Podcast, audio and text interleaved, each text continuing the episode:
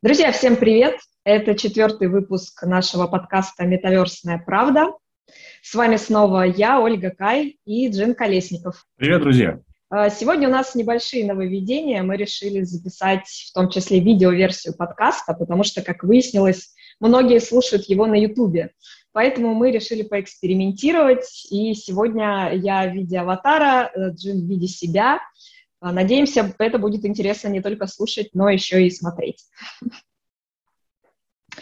А, итак, сегодня у нас очень интересная тема, к которой мы готовились э, целую неделю, в том числе и с вашей помощью. А, мы решили поговорить про самое страшное и негативное, связанное с метавселенными, поэтому выпуск будет называться так. Метавселенная ужаса, негативные прогнозы развития технологий. А, я попросила подписчиков в разных соцсетях поделиться своими страхами.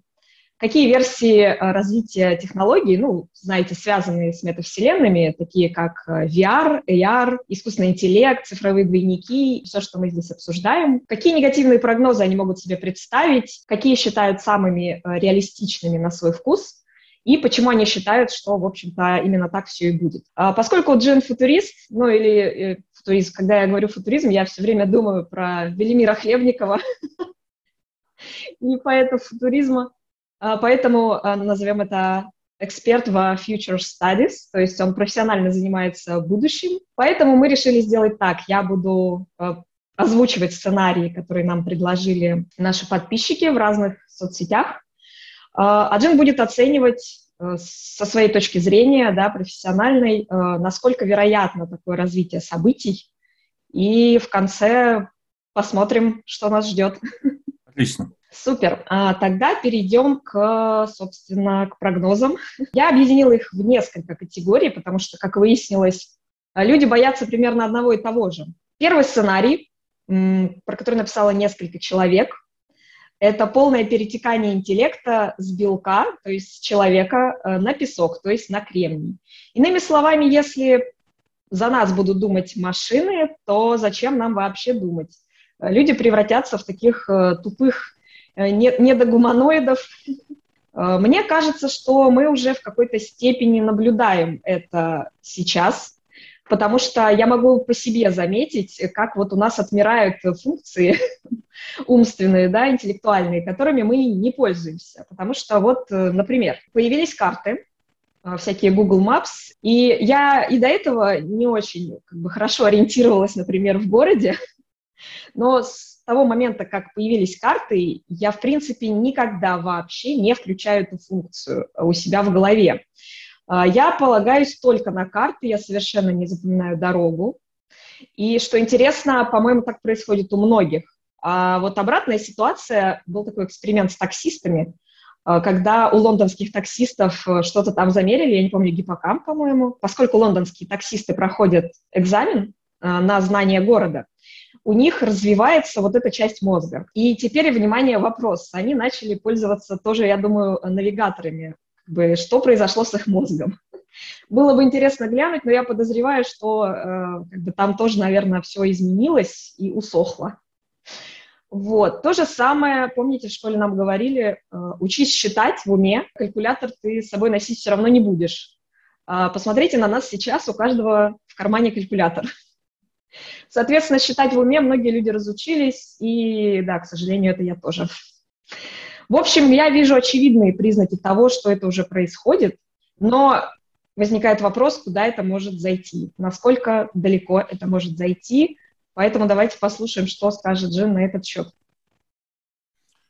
Ну, наверное, стоит начать с того, что все, что человек э, может или считает нужным автоматизировать, он автоматизирует. И мне бы, конечно, хотелось привести целый ряд примеров, начиная от того, что сто лет назад 90% населения Земли обладало навыками э, от посевки, э, ну, соответственно, пшеницы, да, и до э, выпечки хлеба своими руками. Я уж не говорю о том, чтобы и коров доить там и так далее, да. И при этом как-то за сто лет мы растеряли этот навык и продолжаем жить. Что же случилось? Мы просто автоматизировали часть этих процессов, а часть процессов переложили на а, отдельные отрасли, отдельные ниши. И, собственно, теперь мы занимаемся ну, там, тем, что вот подкасты пишем, комментарии строчим в соцсетях. И ну, не сказать, что мы от этого сильно страдаем. А сама по себе идея оцифровки сознания и то, что компьютер будет думать за нас, кажется мне, если говорить про вероятность полной оцифровки, скорее в ближайшие лет 50-100 в принципе нереализуемой. А отчасти это связано с тем, что мы сегодня не представляем вообще, что такое сознание. И так как мы этого не знаем, соответственно, мы не можем его оцифровать. Поэтому э, вероятность того, что это случится прям полностью в течение, скорее всего, вашей жизни, тех, тех ребят, кто написал этот вопрос, этот комментарий, маловероятен, буквально маловероятен настолько, что я бы дал процентов 5 этой вероятности. Но если мы говорим про автоматизацию, про э, перенос каких-то наших, наших навыков, наших задач, которые мы сейчас выполняем, включая свой мозг, то, конечно же, это уже сейчас, там, наверное, происходит в 50% случаев нашей жизни, начиная от того, что мы смотрим в Google карты, заканчивая тем, что э, в Яндекс Такси есть какой-то социальный рейтинг, и нам теперь не нужно садиться в такси, звонить маме со словами «мама» там, или там «А, «дорогой, вот фоточка, значит, машины, вот ее номер, вот, значит, мой номер, я тебе позвоню, когда приеду». Это еще, в смысле, еще на мобильник, да, позвоню. То есть раньше ты uh-huh. должен был взять обычный телефон, позвонить э, оператору и сказать так и так, значит, там, а когда приедет такси, мы вам перезвоним. О, вот, приезжает какой-то неизвестный мужик. Ужасные да, времена. Да, да, то есть приезжает неизвестный мужик, ты не знаешь, куда тебя завезут, ты не знаешь, как бы, а, кому, как ты можешь сообщить, что тебя привезли, потому что у тебя дома телефона нет. И ты, ну, соответственно, как бы ты приехал, ты должен был дойти до телефона, и если у тебя дома есть телефон, то, значит, там позвонить домой. А если у тебя дома нет телефона, то, соответственно, ты никак не узнаешь, что ты куда-то доехал, да? Вот. И это как бы постоянно определенно, ну, и плюс, как бы я говорю, водитель, маньяк, не маньяк, да, и так далее.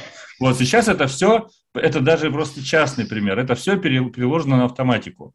Есть рейтинги, есть там всякие разные системы. Короче, вот все, все это спасибо письменности, спасибо технологиям, спасибо а, всем тем, кто заморочился и попытался перенести наши мозги в цифру. Сестра уехала на Кипр из Санкт-Петербурга, и она в ужасе сейчас, потому что э, на Кипре это как бы деревня, ну, и если ты хочешь заказать пиццу, ты должен каждый раз звонить, разговаривать, объяснять, какую пиццу, что туда положить. Они не пользуются Google картами, нужно объяснять, что ты должен доехать до этой таверны. Наш дом находится слева, справа ты увидишь вот это здание, э, и тогда, может быть, ты получишь пиццу. Но, но как бы не факт совсем. А, кстати, вот про карты я еще вспомнила, что с картами мне помогают игры компьютерные. То есть вот там у меня навигация развивается довольно неплохо. Последние остатки моих мозгов, которые отвечали за этот процесс, они держатся только за счет э, компьютерных игр. Спасибо э, технологиям. И видеоиграм. И видеоиграм, конечно, потому что это неотъемлемая часть технологий. Так, мы что-то слишком позитивные. Мы вообще запланировали делать выпуск а, про негатив. А сейчас, а сейчас мы, сейчас мы там бомбанем. Там много есть интересных тем, где бомбить. Хорошо, переходим к следующему сценарию. Этот сценарий вот про что. А, VR и AR перекочуют много процессов и информации. Люди будут получать еще больше информации прямо в мозг или чаще, чем со смартфонов. Из-за этого будет, будут усугубляться проблемы с ментальным, физическим здоровьем, дефицит внимания. Условно, это экран перед глазами 24 на 7. А, вот это интересный момент, и если говорить про то, что происходит прямо сейчас, а, я могу сказать, что VR, наоборот, очень сильно способствует концентрации, потому что он однопоточный. А, потому что мы привыкли сидеть перед, допустим, десктопом, да, и Параллельно у нас еще, как правило, телефон, мы постоянно на него отвлекаемся, и наше внимание сильно раздергивается. Плюс у нас постоянно выскакивают оповещения, и, в общем, все это действительно плохо влияет, ну, по себе знаю. При этом в VR очень классно фокусироваться, потому что ты погружен в среду, тебя вообще ничто не отвлекает, пока что там нет никаких мультидисплеев, и ты, в общем, сконцентрирован. Поэтому я, например, люблю проводить всякие деловые встречи в, внутри VR, да, неважно, любую возьмите площадку, там, Altspace, например, ты целиком только на собеседнике сконцентрирован, на теме разговора, и все классно, ты не можешь посмотреть свой телефон. Но, но, давайте предположим, если это технология AR, и мы надели очки, и тут у нас, вот я уже видела много спекулятивного дизайна, да, и всяких видеороликов, да, что уж там, я и сама их делала на эту тему, вот, когда у тебя постоянно эти же выскакивают оповещения, как в телефоне, только уже перед глазами. Тут, мне кажется, да, вполне реально получить полный вывих мозга, не говоря уже про проблемы с концентрацией, когда человек не может уже даже фильм досмотреть сейчас, они постоянно зыркают в свои телефоны, не могут сосредоточиться. Это, кстати, ужасно бесит, когда ты сидишь с кем-нибудь, смотришь а, какое-то кино, а он постоянно туда смотрит. Вот. Но это то, что сейчас. Давайте подумаем, а, что будет в будущем. Смотрите, тут какая штука. А, наверное, я бы разделил отдельно VR и AR, и еще я бы разделил, какие задачи мы хотим решать в этом мире. Потому что если мы хотим просто развлекаться, я бы сказал, что с высокой вероятностью за счет иммерсивности технологий, как дополненной, так и виртуальной реальности, развлекаться и застревать там будет сильно легче.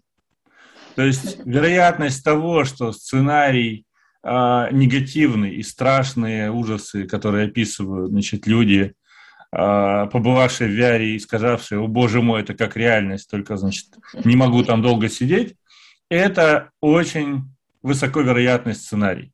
Уровень иммерсивности, конечно же, будет расти.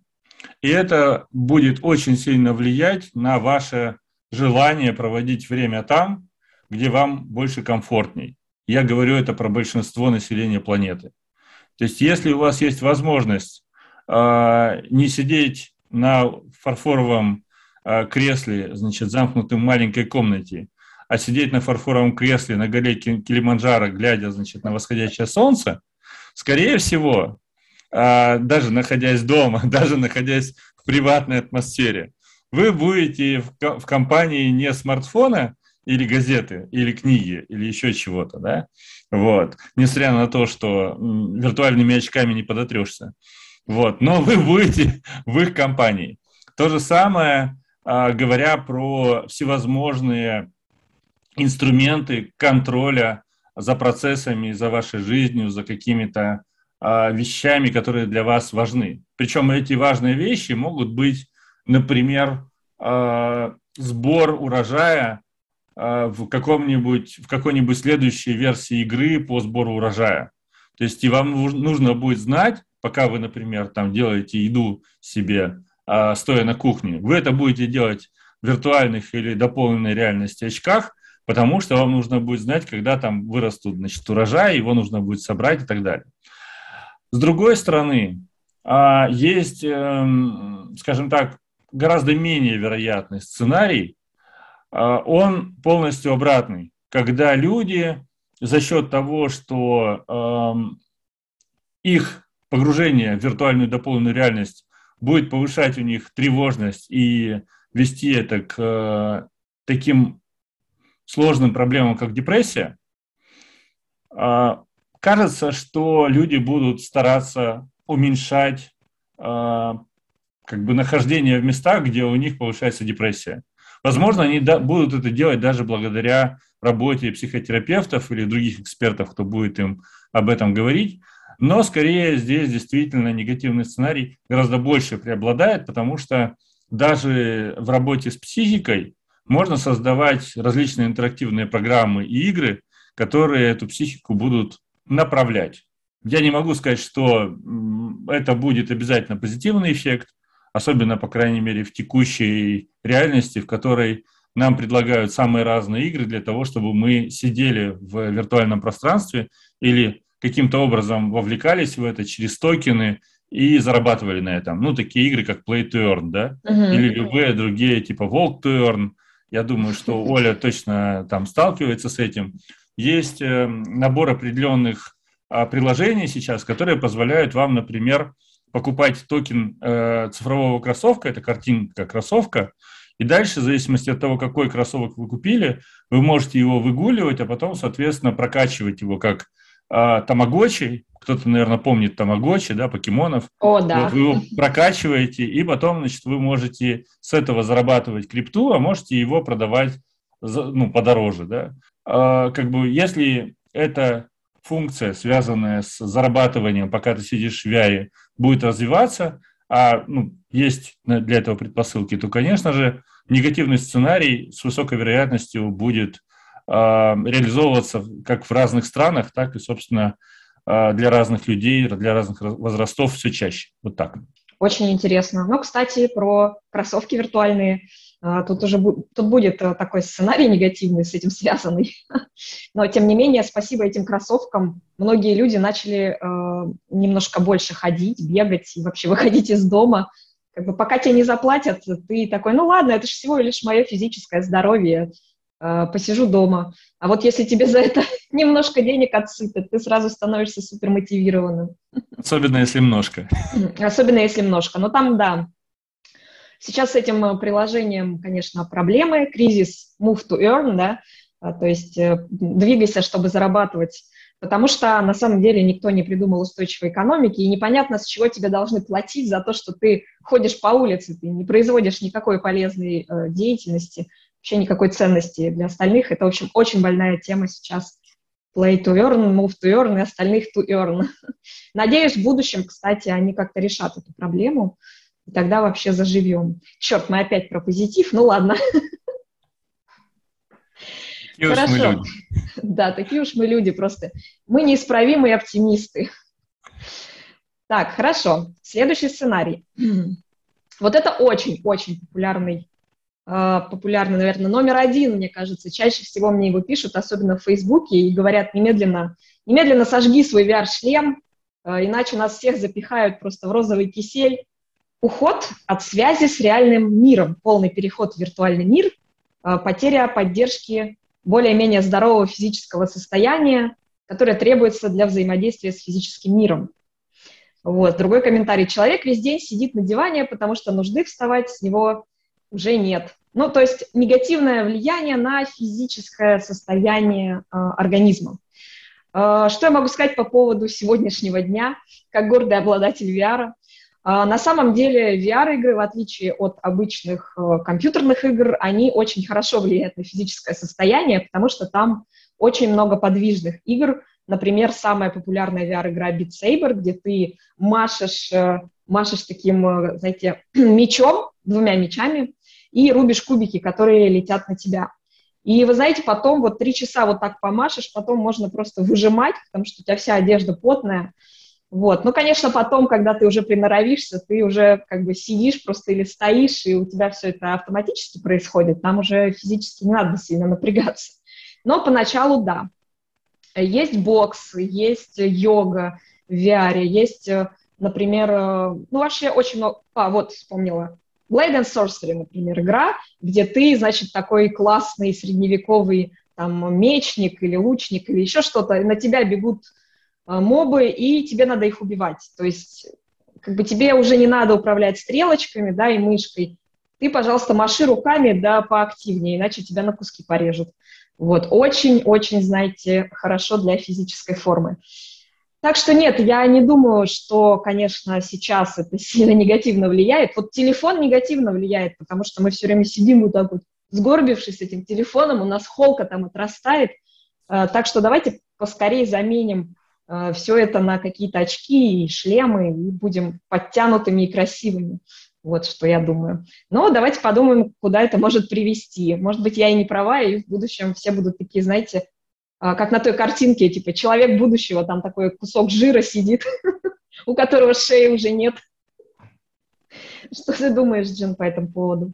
Тут, эм, опять же, интересно было бы разделить эту историю и хорошо подумать, как ее лучше разделить, потому что определенное количество консольных игр сейчас стремится к VR. Uh-huh. А консольные игры, они прежде всего, по крайней мере, если мы не берем частные случаи от Nintendo, они играются сидя. И если мы посмотрим еще на выход в следующем году э, виртуального шлема второй версии от Sony PlayStation. Угу. А если мы посмотрим на то, что всевозможные разработчики игр э, всячески стараются людей вовлечь в иммерсивную среду, опять же, как бы, ну, как мы знаем, сейчас основные, наверное, и крупнейшие бюджеты вкладываются в мобильный рынок. Но это связано с тем, что несовершенство виртуальной и дополненной реальности пока нас ограничивает. Станем ли мы благодаря виртуальным шлемам или там дополненной реальности меньше двигаться и, соответственно, больше потреблять контента? Согласно исследованиям, которые я читал на эту тему, а, скажем так, большая часть э, исследований говорит, что вне зависимости от того, будем мы двигаться больше или меньше э, в виртуальных шлемах, мы, очевидно, будем э, переносить свою деятельность в новую среду, если нам там будет удобнее. Uh-huh. И э, перенос в новую среду, я, конечно же, говорю про такие страшные, на самом деле, для наших современников представления о том, что э, в своей квартире вполне возможно, вы будете воспринимать мир через призму либо очков, либо виртуального шлема, а, начиная от покраски стен и заканчивая одежды, которые вы носите. То есть, возможно, вы просто будете носить какую-то какого-то цвета одежду, не знаю, она будет белая, синяя или красная. Зеленая. А, а окрашивать вы ее будете в виртуальном шлеме. И люди, которые не будут носить шлем, они просто будут смотреть на вас как на странных чудиков, Просто странными чудиками будут они, потому что большая часть людей будет так или иначе носить какую-то технику, которая будет им дополнять или исправлять мир. Понятное дело, что большая часть, мы здесь говорим про жителей мегаполисов, опять же, да, как бы еще одна ниша. Потому что чем дальше люди будут уходить от э, мегаполисов, тем больше они будут стремиться к эскапизму, каким-то, значит, там, формам, э, скажем так, работы с реальностью через физический мир, да, и так далее, и так далее. А это, соответственно, будет нивелировать все то представление э, о вот том будущем, когда, значит, все будут жить в каком-то одном мегаполисе, в супербольшом или в десятке мегаполисах, да, будут все носить э, виртуальные шлема, будут, значит, там сидеть исключительно по комнатам, по своим, и, значит, как в дурке, да, будут там звать врача иногда, вот, и виртуальный врач будет к ним приходить и говорит, когда выпить пилюлю, да. Сценарий, связанный с тем, что мы, значит, будем сидеть и запираться, а, не связан напрямую с виртуальными шлемами, но то, что современное поколение подростков, особенно на примере Японии, все хуже социализируется и все больше пытается находить себя в виртуальной среде. Есть прямо такой жанр хикикомори. Хикикомори угу. это не обязательно а, люди, которые ушли в интернет и живут там, да, как бы и не выходят из дома. Это просто люди, которые не выходят из дома по какой-то причине. Чем они занимаются, неважно. Важно, что они физически не, не а, общаются с другими людьми. То есть как бы они могут общаться с семьей, но в целом они стараются избегать выхода из дома. И, ну, как бы и понятное дело, что обществу современному вообще ничего не интересно делать с этими людьми. Они являются полноценной экономической единицей, и чем больше таких людей будут помогать современной экономике своими покупками для того, чтобы оставаться в самоизоляции, тем современному обществу лучше. Поэтому здесь э, ну, большой вопрос. Современная карательная психиатрия захочет с этим что-то делать? Или, собственно, скажет, что нормально сидите по коробкам, вот вам еще и бесплатный VR-шлем, еще подписка на 5 лет э, первая к VR-шлему бесплатно, да, потому что вы классная экономическая единица. Я бы сказал, что для части общества, возможно, там до 30% общества, в том числе более старшего поколения, которое постепенно тоже придет к этому направлению, а, и часть, я имею в виду, старшего поколения, я бы сказал, что здесь довольно высокая вероятность такого а, перехода, но это случится вряд ли в ближайшие 10 лет. Скорее всего, это случится где-то между 30-ми и 50-ми годами, а дальше уже, соответственно, общество либо будет что-то решать со стареющим населением, либо, ну, соответственно, как бы мы будем автоматизироваться. Японцы уже живут в 23 веке, и всю эту историю, которую мы обсуждаем, я уже наблюдала в VR-чате, у них там и ночные клубы, и э, стриптизеры в полном, так сказать, VR-трекинге, которые даже зарабатывают уже этим. Вот. И как вся эта культура хики, она, конечно, потихоньку распространяется. Поэтому, мне кажется, имеет смысл, да, внимательно на них смотреть и что они вообще будут делать. Скорее всего, это все потом ждет нас всех. Хорошо, перейдем к следующему, кстати, довольно интересному сценарию, потому что он такой немножко как бы controversial. Самый страшный сценарий из слышанных – это расслоение. Причем мнения расходятся. Одни боятся, что их, как непричисленных к элите, запихают в эти ваши метаверсы, балдеть в дешевых синтетических пародиях на настоящую жизнь. А элита в это время будет жить полной насыщенной жизнью во плоти, без этих грязных толп вокруг. Другие, наоборот, считают, что их не пустят в настоящий метаверс, поскольку он будет давать неконкурентное преимущество перед быдлами. Ну, в общем, вы понимаете. Так вот, именно расслоение под любым соусом и противопоставление одних другим – самое опасное, что может происходить. И что происходит на каждом витке истории и научно-технического прогресса. Я читала, допустим, в, по-моему, Guardian э, статью еще несколько лет назад о том, что, значит, элиты предпочитают аналоговые вещи, услуги и так далее, не дают своим детям даже смартфоны, а вы, значит, быдло такое будете общаться с тамагочи, э, пылесосить у вас будет пылесос, а не женщина откуда-нибудь из Филиппин. И э, как бы поэтому вы вот не щуки такие будете пользоваться электронными услугами, а элита, они предпочитают, значит, э, услуги как бы мясных человеков. Вот. Э, но, с другой стороны, есть, допустим, мнение замечательного писателя Пелевина, которого я очень люблю, и он рисует другую историю про то, что элиты все оцифруются и уйдут, э, значит, в банке там жить, да, в каких-то своих метавселенных очень крутых, а люди бедные, несчастные будут ездить на лошадях, там, на телегах, спать на сене и все такое. Сейчас, я думаю, скорее всего, элиты действительно стараются не пользоваться э, вот этими развлекательными технологиями, э, там, не сидят в метавселенных. Более того, э, я была недавно на метапе, там как раз выступали э, те, кто, собственно, создает метавселенные, всякие э, VR э, и AR развлечения, и кто-то задал вопрос, э, а сами-то вы пользуетесь? Они такие, м-м, нет. И они, а, и они вышли и говорили, это, это знаете, э, спасибо, э, это, это такое приятное ощущение новое, я никогда не выступал на мероприятии, вот, значит, в VR. Хочется спросить, ты, ты VR делаешь, почему ты не выступал-то? Это очень странно, но наводит на мысли. То есть элита, скорее всего, фейс... я думаю, что Цукерберг не сидит в Фейсбуке. То есть он туда что-то пишет, но я уверена, он там не сидит. Э, исключение, наверное, только Илон Маск, который так активно твитит, что я просто открываю каждый день Твиттер и вижу от него там 20 новых твитов. Но, по-моему, это единственное исключение, и то, может быть, он не сам это пишет.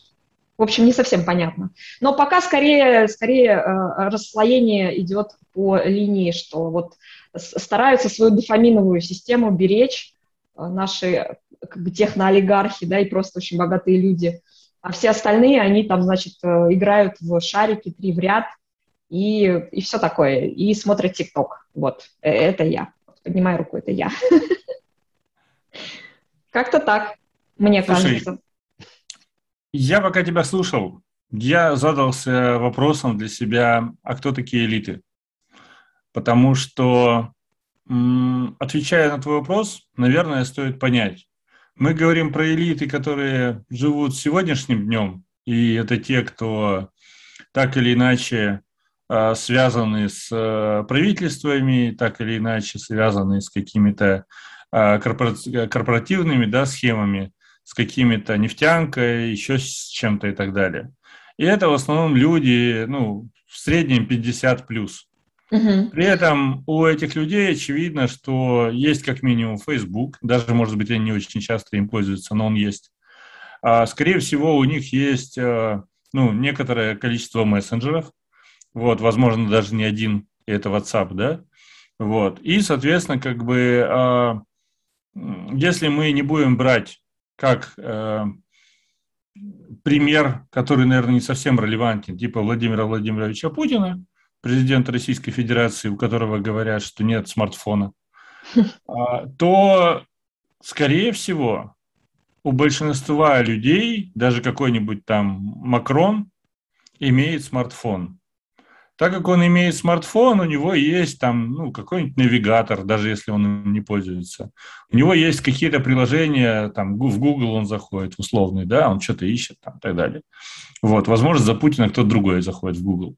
Вот, это современная реальность, в которой мы более или менее живем, и, у более-менее большинства людей, э, так называемых элит, есть смартфон, просто, скорее всего, это э, телефон от айфона золотой, как раньше когда-то была золотая Nokia, да.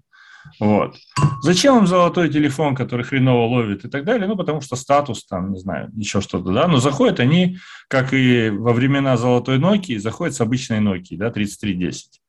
То же самое э, будет и с э, виртуальной реальностью, только важно понимать, что элиты меняются. В смысле, они не меняются в голове, они меняются в возрасте. И поэтому через 10, через 20, через 30 лет все нынешние 30-летние окажутся в этих элитах, даже при условии, что нынешние элиты будут на искусственном дыхании все. Вот.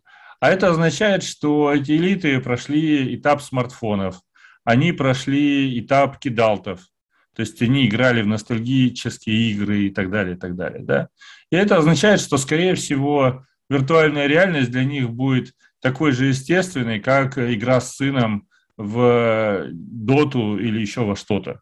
Как мне кажется, если там два прогноза взять, в одном случае, что богатые не пойдут в виртуальную реальность и в метаверс, и богатые пойдут в метаверс, а все остальные останутся за бортом, мне кажется, что а, будет немножко другая а, система. Будет, очевидно, несколько корпоративных решений, таких как э, часть решений для метавселенной у Цукерберга, у Microsoft, да еще у кого-то.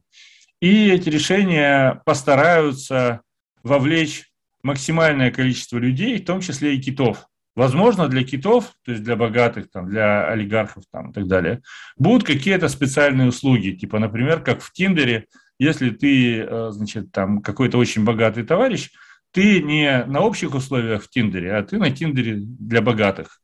Вот. А с другой стороны, э, как бы кажется, что сегодня единственная причина э, элит, так называемых, пойти в метавселенные – это разочароваться в реальном мире. То есть разочароваться от того, что все, что они могли здесь получить и сделать, они уже получили, и поэтому там а наркотики наскучили и так далее, да. Вот. А, возможно ли это? Да, это возможно. А, как бы, насколько качественной должна быть метавселенная, чтобы заменить реальный мир, когда ты можешь делать буквально все, кроме антигравитации? Ну, наверное, очень качественный. Да? Это к вопросу о первом сценарии. То есть э, при достаточно качественной картинке и достаточно сильном иммерсивном погружении э, специальные кабинки со специальными уникальными э, маленькими вселенными вполне себе штучный, хоть и дорогой товар для э, элит, который, на мой взгляд, имеет шанс э, быть в течение следующих 10, 15, там, 20 лет как явление. Вот. То есть он будет штучный. Скорее всего, если такой товар появится, появятся пиратские копии этого, и, соответственно, они станут доступны обычным людям. Вот. Вопрос только в э, объеме хранить, хранить да, этих данных для того, чтобы симулировать такую штуку у себя где-то или где-то в облаках, чтобы это было доступно, как, например, пиратские сервера World of Warcraft или еще кого-то, да. Вот. А обратная сторона а, про то, что значит, у нас не будет доступа к метаверсам. Пока как бы это очень минимальные шансы, потому что Китай пытается автоматизировать все, что можно перенести в облака, все, для чего можно создать цифровой двойник. А, скорее всего, они эти технологии будут экспортировать на Европу, которая не, не умеет в такие решения и с удовольствием купит их. Ну, точнее говоря, а, они уже экспортируют свою рейтинговую систему, вот этот называемый а, социальный рейтинг, да, там уже в Европе есть э, пилотное решение в нескольких городах. И это означает, что там, где будет социальный рейтинг, там, соответственно, и будет желание а, на этот социальный рейтинг нарастить и метаверс, да, там доступ какой-то метаверс.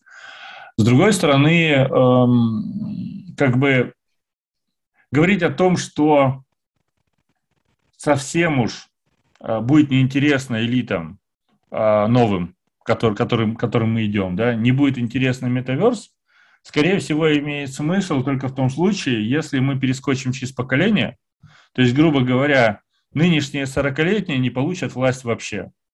А то поколение, которое сейчас сидит в смартфонах или продает крипту, вдруг окажется, окажется по какой-то причине власти. Возможно, например, что нынешние 40-летние в ближайшие 10-15 лет из-за нового вируса просто вымрут. Теперь представь себе, что у нас появляется грипп, который выкашивает а, ну, типа, людей от 40 до 60 лет с фокусом. Знаю я один такой.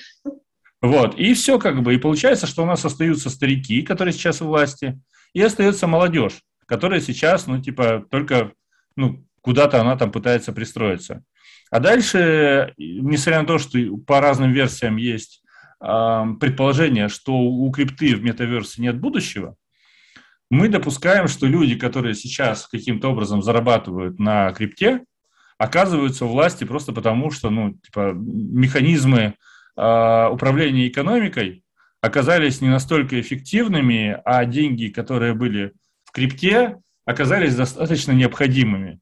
И все, и у нас получается поколение, которое не видело, что такое, условно говоря, э, ну там 70-е с его бесконечным сексом, наркотиками, рок-н-роллом. И, конечно же, они захотят вместо виртуальной реальности выбрать ну, физическую реальность, потому что они этого не пробовали. Виртуальную реальность они все попробовали. И им показалось, что что-то, короче, не очень оно. Вот. А как бы, а вот, пожалуйста, у нас будет там поколение между 30-ми и 50-ми секс, наркотики, рок-н-ролл. А хочется сказать, что, безусловно, технологическая возможность на первое время даст для элит а, определенного круга даст возможность создать метавселенную, но, скорее всего, эта метавселенная будет быстро спирачена и распространена по интернету. А, скорее всего, а, мы не останемся без метавселенных, даже если Цукерберг вырубит все свои шлема со словами «будьте вы прокляты», значит, там «я хотел не этого», да, как теперь говорит Бернсли, как бы спустя годы, а, про интернет.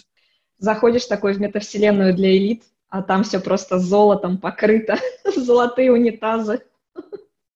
А так, скорее всего, и будет для определенной части. Там, знаешь, просто вместо обоев будут такие джипеги с обезьянами. Скорее всего, со своими фотографиями.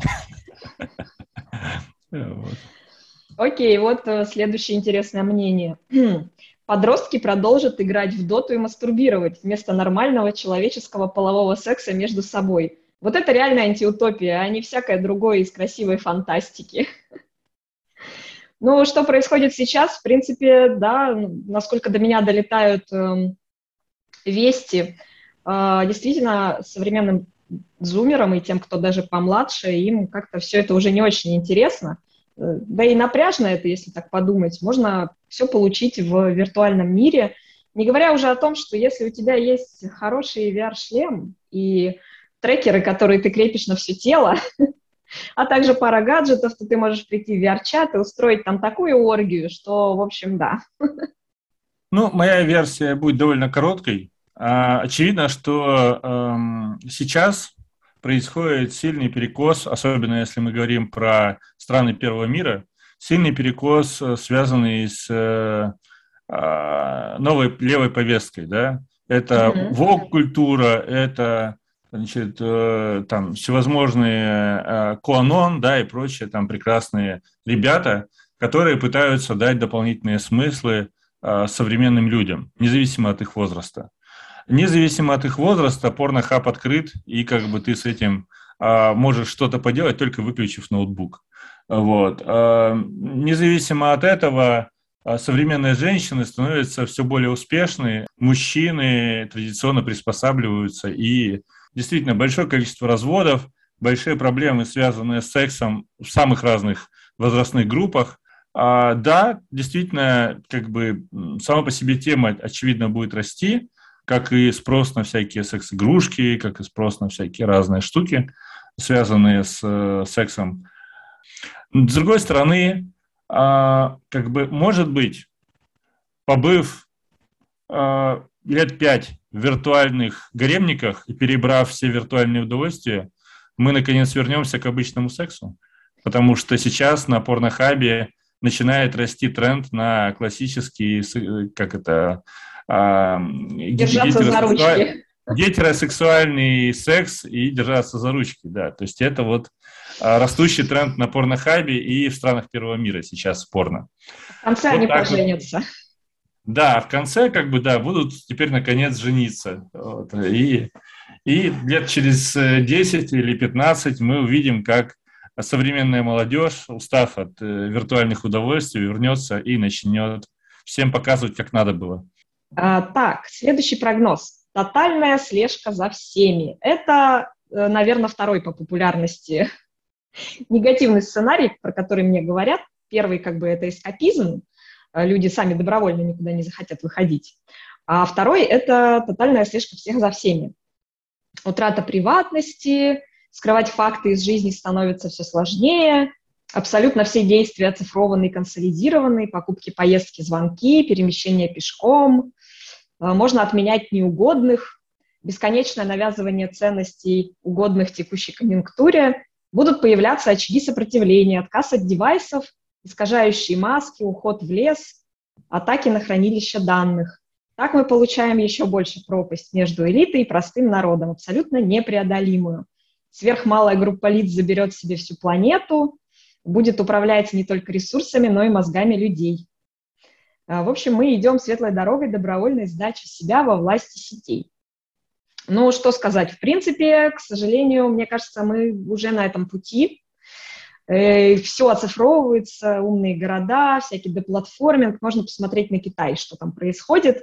Как бы, если ты что-то брякнул, проси, Э, что не надо было говорить, то тебя не только удаляют из всего интернета, но еще блокируют тебе э, как бы карточку тройка, и ты даже на метро никуда не можешь поехать. Вот, сиди, сиди дома.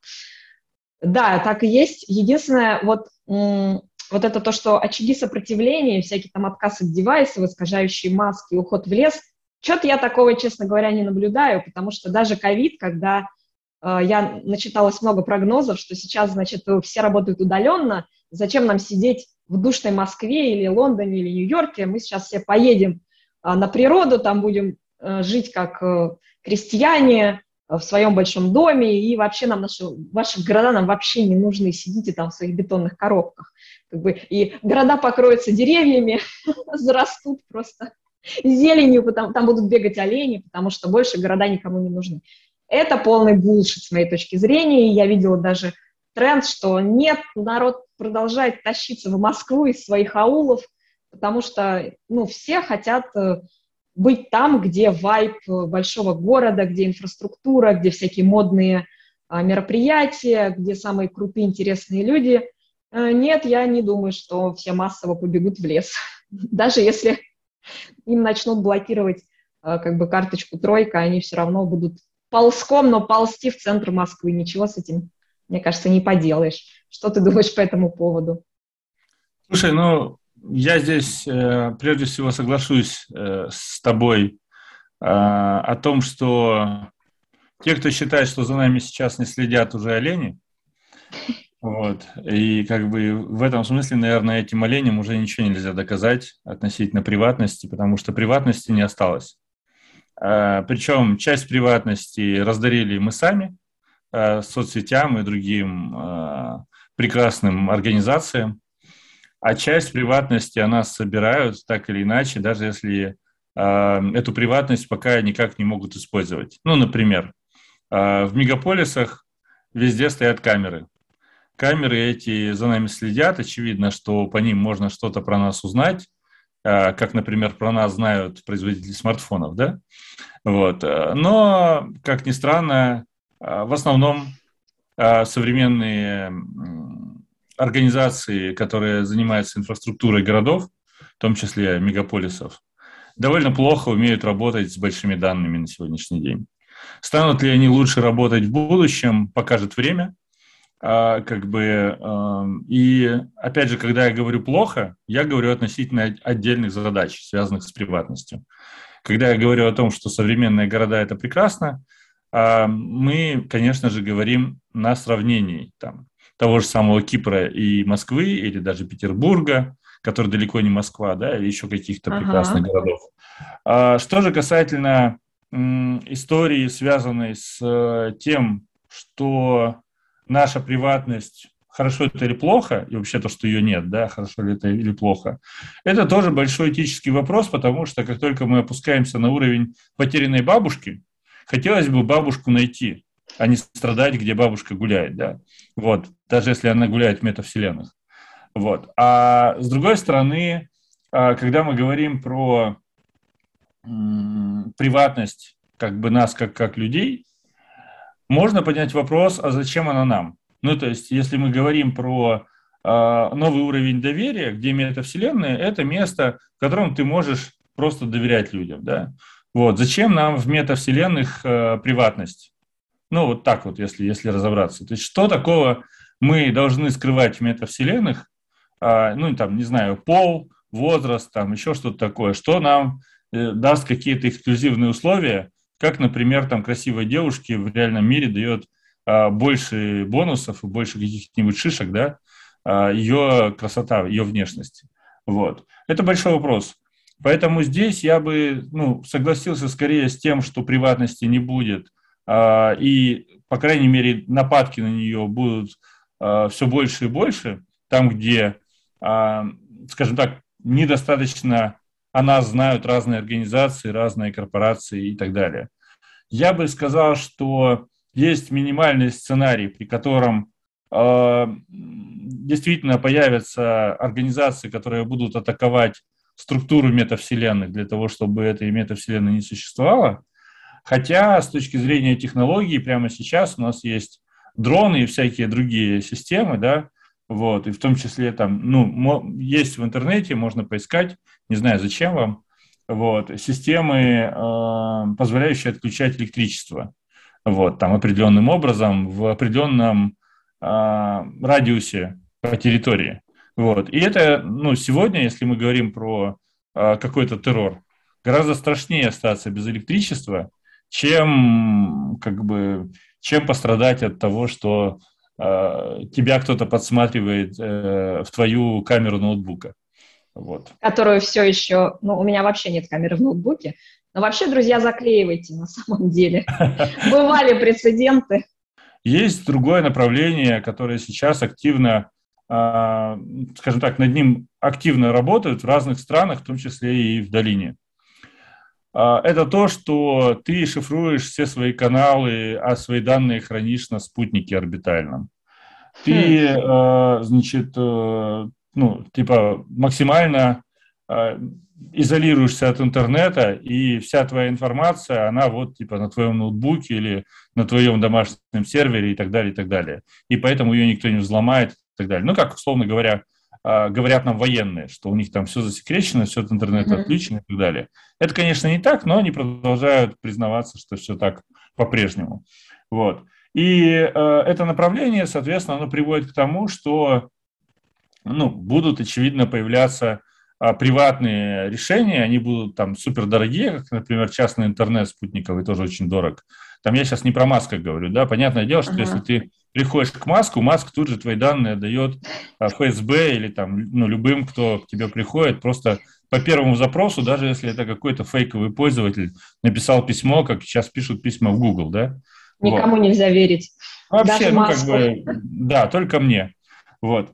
И э, здесь, э, конечно, вот эта вот важная оговорка э, в, в этом сценарии о том, что, значит, что мы э, можем сделать так, что наша приватность будет чего-то стоить. Это если мы сейчас, прямо сейчас, начинаем топить за то, что данные о нас, которые используются на, э, ради выгоды других, должны что-то стоить. И в таком случае все наши медицинские данные должны храниться у нас все наши данные по трекингу, если они где-то хранятся, как только эти данные начинают монетизироваться, например, какой-нибудь Google предлагает нам рекламу, пожалуйста, нам процент с того, что вы используете наши данные. А хотите вы, значит, там узнать, чем мы болеем, и делать на этом исследования, какие таблетки продавать, пожалуйста, заплатите нам.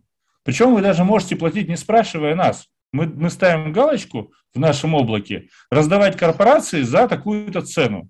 Почему э, медицинские организации нашими данными торгуют и зарабатывают с этого, продавая эти данные фармкомпаниям, а мы с этого ничего не получаем? Или наоборот, я против того, чтобы люди про меня знали.